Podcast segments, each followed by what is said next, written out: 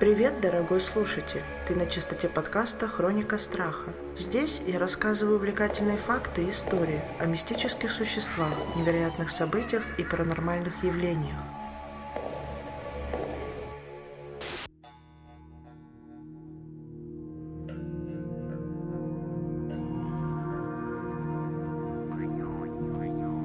На крайнем севере белый цвет символизирует смерть и зло, и это ощущается очень ярко.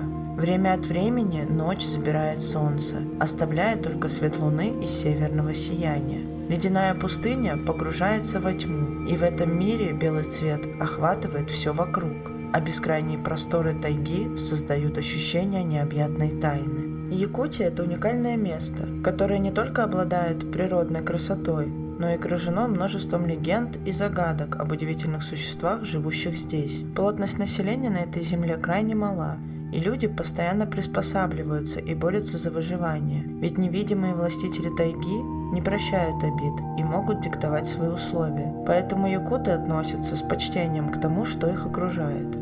Духи природы Ичи играют для них необыкновенно сакральную роль. Они помогают местным жителям выжить и противостоять злой нечисти который обитает в этих краях.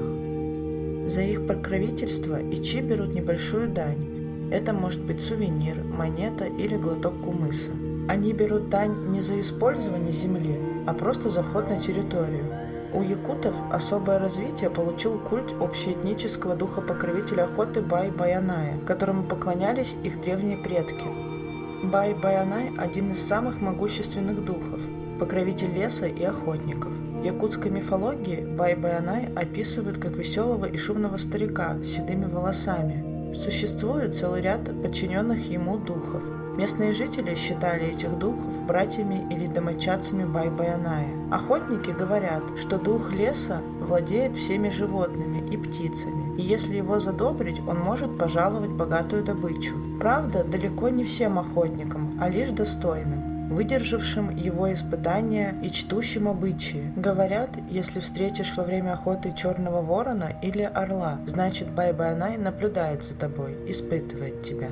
Злая нечисть в якутской мифологии представлена призраками-абасами или абасы. Они не имеют физической формы, но могут являться перед людьми в различных пугающих обличиях. Чаще всего абасы изображаются в виде одноногих, одноруких или одноглазых великанов, напоминающих ирландских фаморов. Они часто появляются в форме темных, безголовых силуэтов, достигающих высоты до трех метров. Если абасы появляются днем, то на их белых лицах можно увидеть огромные черные глаза. Они не имеют ног и движутся, скользя над землей, или скачут на огромных конях по дорогам. Абасы издают невыносимый запах трупного разложения в любой своей форме. В древнем предании Абасы – злой дух из верхнего и нижнего миров, который считался одним из наиболее опасных божеств – его деяния могли привести к серьезной угрозе не только для обитателей Среднего мира, но и для космического порядка, установленного Демиургом. В одном из мифов рассказывается, как добрые боги создали Землю и приблизили ее к красоте Верхнего мира. Но абасы затоптали и исцарапали ее, оставив следы своих деяний в виде рек, озер и гор. При создании людей также не обошлось без вмешательства злых духов, Люди были созданы из камня и помещены в специальный каменный дом, охраняемый сторожем, который должен был защищать их от проникновения абасов. Однако злой дух все же смог проникнуть в дом, подкупив сторожа, и облил грязью создания богов. Увидев это, боги превратили нерадивого сторожа в собаку, а людей вывернули наизнанку, оставив внутри них грязь, которую налили абасы. Абасы рождается из черного камня, постепенно растет и начинает напоминать человеческого ребенка. Сначала каменный ребенок ест то же самое, что и обычные дети. Но когда он полностью вырастает, он начинает есть человеческие души. Считается, что ядовитые растения и гадкие животные созданы абасами. Считается, что если после смерти человека принести в жертву животное абасы, то можно обменять душу умершего человека на душу этого животного. У якутов считается, что если человек умирает до 70 лет, то значит его душу похитили абасы. Злые духи, как и другие сверхъестественные существа в якутском фольклоре, очень чувствительны. Не следует оскорблять или насмехаться над ними. даже находясь в безопасном месте. Если их обидеть, они могут узнать и наказать обидчика. Реальная история, которая произошла с местным жителем. Однажды старик находился в гостях и излишне выпил. В своем опьянении он начал жаловаться, что никогда не видел злых духов аббасов, в то время как его земляки хотя бы раз встречали их. Вероятно, он пошутил на свой страх и риск, не подозревая, какая сила может скрываться за этими легендами. Позже, на пути домой, в сумерках, старик столкнулся с садником на коне, но вместо обычного наездника он увидел страшную рожу и тело, переходившее в коня. Старик очень испугался и чуть не умер от инфаркта. Его спасли прохожие, которые нашли его на дороге. Он тяжело восстанавливался после жуткой встречи с Абасы. От Абасы можно спастись. Его главное оружие – страх – и если призраку не удастся напугать жертву и обратить ее в бегство, то он сам приходит в замешательство. Помимо этого, якуты использовали колючие кусты шиповника и боярышника как эффективную защиту от злых духов. Призраки Абасы обладают способностью изменять гравитацию, что позволяет им делать предметы и оружие чрезвычайно тяжелыми или прижимать людей к земле. Кроме того, они способны пить человеческие души, Люди, столкнувшиеся с этими злыми духами в лесу или в заброшенном доме, могут умереть, не получив видимых повреждений. Но последствия для них могут быть еще более ужасными, чем сама смерть. Иногда злой дух может зайти в пустое тело и превратить его в деретника, зомби. В якутской культуре деретник – оживший труп, одержимый злыми духами. Изначально деретниками становились люди, которые уходили из жизни внезапно – были жестоко убиты или совершали самоубийство. Такие деретники считались особенно жестокими. В более поздние времена деретниками становились шаманы, желавшие вечной жизни и обменявшие свои тела на демоническую силу. Некоторые шаманы пытались воскрешать трупы при помощи ритуалов, но даже самые могущественные из них не могли оживить человека – в таких случаях они создавали деретника, живого мертвеца, который не мог общаться с живыми, но продолжал жить. Также, если человека укусит деретник, то человек обязательно умрет в течение суток и переродится в него. Деретника возможно было убить только определенным способом, чтобы он не нашел путь в мир живых. Эта история случилась с двумя местными охотниками, которые отправились в глубокую тайгу в поисках добычи. Место вокруг было незнакомое, и охотники заблудились. Они продолжали свой путь, но к полуночи оказались в густой чаще, откуда уже не могли выбраться. Один из охотников заметил, что что-то не так в этом месте. Он предложил уйти, но не успели они развернуться, как из-за дерева выскочила волосатая тварь, похожая на человека, и напала на них. Охотники остолбенели от случившегося, и монстр повалил одного из них на землю и впился острыми клыками в плечо. Второй охотник бросился на помощь и ударил существо по голове палкой. Когда оно отскочило, он выстрелил в него из ружья. Монстр издал протяжный стон и исчез в густом лесу. Охотник сразу бросился на помощь к напарнику, но тот закричал «Не подходи ко мне». Раненый охотник объяснил, что он чувствует, что скоро умрет и после смерти станет деретником. Друг попытался возразить, но раненый остановил его. «Не стоит, меня уже не спасти. Главное, чтобы после моей смерти не произошло ничего нежелательного с моим телом. Он стал бледнеть и задыхаться, глаза выступили из орбит, вены вздулись. Умирающий завещал своему другу раскопать очень глубокую могилу, затем обезглавить тело и опустить на дно животом вниз. Отсеченную голову следовало положить между ступней, а рот набить песком. Это был древний обычай похорон для человека, который мог стать деретником. Если похоронить тело таким образом, деретник не может восстать. Все это время, пока раненый говорил, его состояние становилось все хуже и хуже. Изо рта пошла кровавая пена, и вскоре он умер. Одинокий охотник стоял над телом друга в темном лесу и думал, как же ему поступить. Не смог охотник так жестоко расправиться с телом своего товарища и решил просто похоронить его в лицом вниз. Он закопал могилу и повесил на дерево кусочек ткани, чтобы потом найти могилу друга.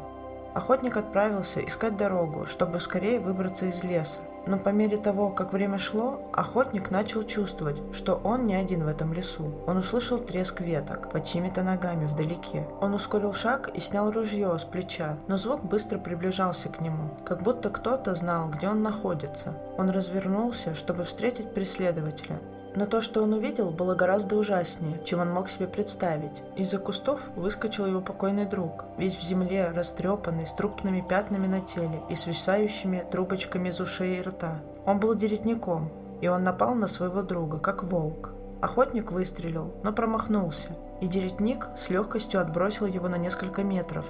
Охотник крепко сжал ружье в руках и выстрелил еще раз. К счастью, ему удалось попасть мертвецу в голову. Тварь застонала, но все равно продолжала бегать за охотником, размахивая руками. Через несколько минут деретник упал на землю и перестал издавать звуки. Охотник быстро выкопал могилу и похоронил друга заново, но уже следуя наставлениям мертвого товарища.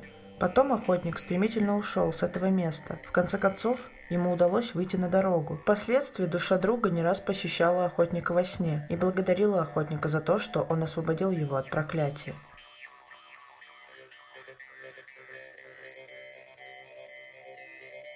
В якутской мифологии есть упоминание о Юйоре, неупокойной душе, которая может навлечь на людей различные беды и даже сумасшествие. По верованию якутов, после смерти человеку предоставляется выбор – покинуть мир живых или остаться в нем. Некоторые души не хотят покидать привычное место и становятся неупокоенными духами, известными как юйоры.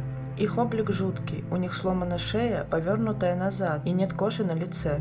Обычно юйоры обитают в заброшенных домах или пещерах неподалеку от места своей смерти – они боятся солнечного света, который причиняет им боль, и им постоянно холодно и плохо, что делает их сильно озлобленными и склонными терроризировать живых. Со временем Юйор рассеивается и впоследствии исчезает, но это может происходить на протяжении не одного десятка лет. Якуты верят, что после этого душа находит освобождение. Вот такая история произошла с одним местным преподавателем из школы. Мужчина осенью решил сходить на охоту со своим коллегой, Место для охоты они выбрали за 50 километров от поселка. Закончив работу в школе, мужчина отправился в назначенное место. Осенью быстро заходит солнце и холодает. Мужчина так и не дождался друга и решил сам поохотиться. В азарте он не заметил, как пролетело время, и начал моросить мелкий дождь. Он увидел на опушке старую избу и решил остановиться там, на ночлег. А как наступит рассвет, отправиться домой.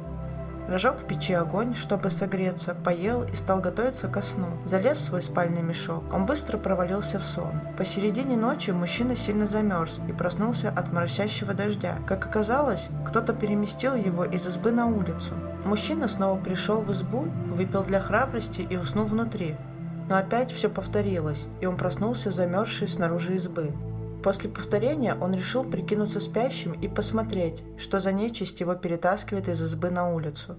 Мужчина тихо лежал и ждал, что же может произойти. Спустя полчаса он увидел, как темный силуэт очень высокой женщины в народной якутской одежде вышел из темного угла и взял край спального мешка и начал тащить из избы. Мужчина не издал в тот момент ни звука, Оказавшись снова на улице, он дождался утра, забрал все свои вещи из избы и быстро ушел с этого места. Преподаватель подметил, что этого существа были нечеловеческие глаза и изуродованное лицо. Местные жители его деревни предположили, что это была неупокойная душа женщины, которая умерла где-то неподалеку или жила раньше в этой избе. В Якутии есть определенный вид злого духа, подобного полтергейсту, Местные жители называют такие сущности сибиенными. Они появляются в домах людей, которые не чтят традиции и обычаи, сильно шумят в доме в ночное время, или если в доме произошло убийство человека. В каждом якутском селе есть хоть одна легенда про Сибиена, которая переходит из уст в уста. Люди описывают его как темный силуэт, парящий в воздухе. Есть список мест, где повышается вероятность появления этого злого духа. Обычно это съемное жилье, место, где убили человека, заброшенный дом или различные муниципальные здания. Якуты определяют, если в доме Сибен по этим признакам. Домашние животные ведут себя неспокойно и странно реагируют на пустые места в доме. Предметы перемещаются по дому сами по себе, и в доме слышатся странные звуки. Маленькие дети плохо засыпают и часто капризничают. В доме тяжело спать по ночам и часто снятся кошмары. Есть ощущение, как будто в доме за вами наблюдают. CBN максимально активен по ночам, потому что ночью человек более уязвим и чувствителен. Поэтому в основном люди видят CBN именно по ночам. Чтобы избавиться от злого духа, нужно выполнить определенный ритуал. Следует взять маленькую емкость и зажечь в ней можжевельник или чебрец. Затем окурить этим дымом все углы жилого помещения. Ритуал может и не сработать. И в таком случае обычно вызывают церковного служителя или шамана, чтобы он провел обряд очищения – если вы переезжаете из дома, нужно напечь оладьев, покормить огонь и попросить у огня благословения. После этого ритуала Сибиен не заведется в этом доме, и следующие владельцы дома не столкнутся с ним. В Якутии есть легенда о школе, в которой местные жители часто слышат странные звуки ночью и считают, что в этой школе обитает Сибиен – Пожилой мужчина много лет назад подрабатывал в этой школе сторожем. Слухов об этом месте в поселке ходило много, но в то время это было единственное место достойной подработки в поселке. Денег не было, и мужчина решил взяться за эту работу. Поначалу он не замечал на сменах никаких странных явлений и звуков. Но уже через некоторое время с охранником начала твориться какая-то чертовщина в этом здании – как-то он лежал в комнате охраны и смотрел телевизор. Неожиданно из коридора он услышал звук, как кто-то ходит. Сторож выглянул из комнаты в коридор, но там ничего он не обнаружил. Все двери были закрыты, как и прежде. Позже он опять услышал странные звуки, доносящиеся оттуда, но старался не обращать на это внимания. На следующую смену он решил взять с собой сына. Ночью они смотрели телевизор и немного прикорнули, из глубины коридора послышалось отчетливые громкие шаги, как будто человек в сапогах идет по направлению к их комнате. Мужчина испугался, схватил сына, резко открыл дверь и выбежал из комнаты, пронесясь по коридору к двери выхода из школы и побежал домой. Перепуганный этой ситуацией, Сначала он не решался выходить снова на эту работу, но, увы, нужно было как-то содержать семью, и мужчина все-таки решился вернуться на пост. Все было так же, как и раньше. Первое время ничего странного в школе не происходило. Через некоторое время с охранником опять случился странный случай во время обхода на дежурстве. Он услышал громкий стук в дверь и подумал, что, наверное, кто-то оказался запертым в школе. Охранник направился туда с ключами, чтобы вызволить засидевшегося допоздна. Но обойдя школу и окликнув, он никого там не обнаружил. После этого на утро охранник сразу уволился и больше не переступал порог этого места –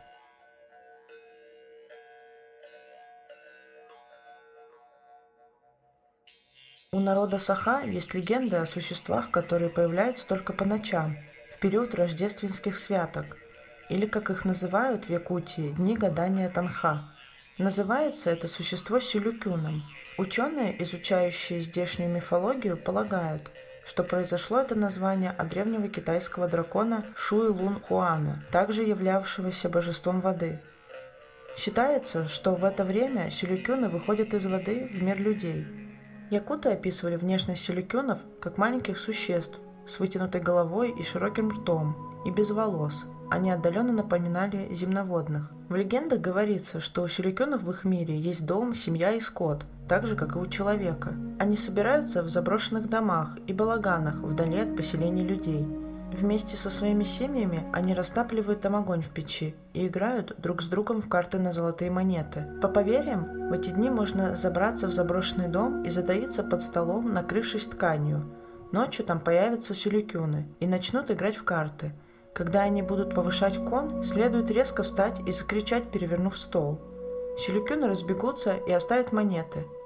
Только важно, что эти золотые монеты нужно потратить в течение трех дней – либо они превратятся в водоросли. Помимо этого, во время собрания считается, что сюликены между собой переговариваются и обсуждают будущие события и судьбы живущих поблизости людей.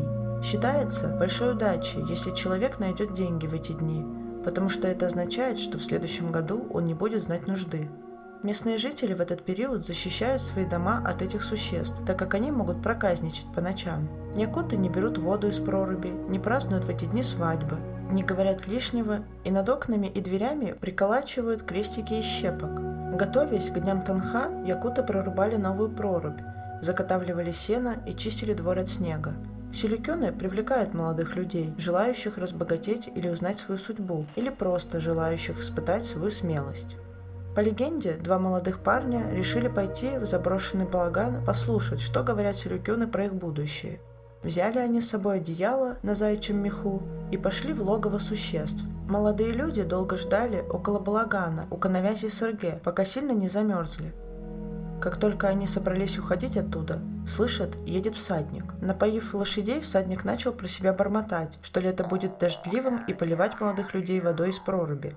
Как только парни захотели возразить, всадник сказал «Вот я злой дух, «Зачем вы тут сидите? Думаете, сможете выдержать мой рассказ?» Всадник вскрикнул, как ворон, ударил их чем-то тяжелым по спине. Молодежь с испугу бросилась прочь из этого места.